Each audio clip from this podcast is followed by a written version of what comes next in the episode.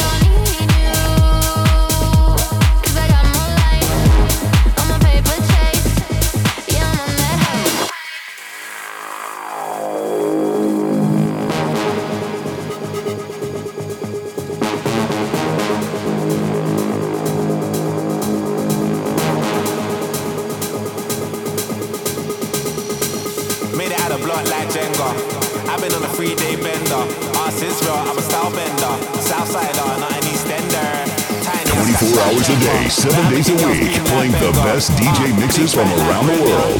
Clubbers Radio.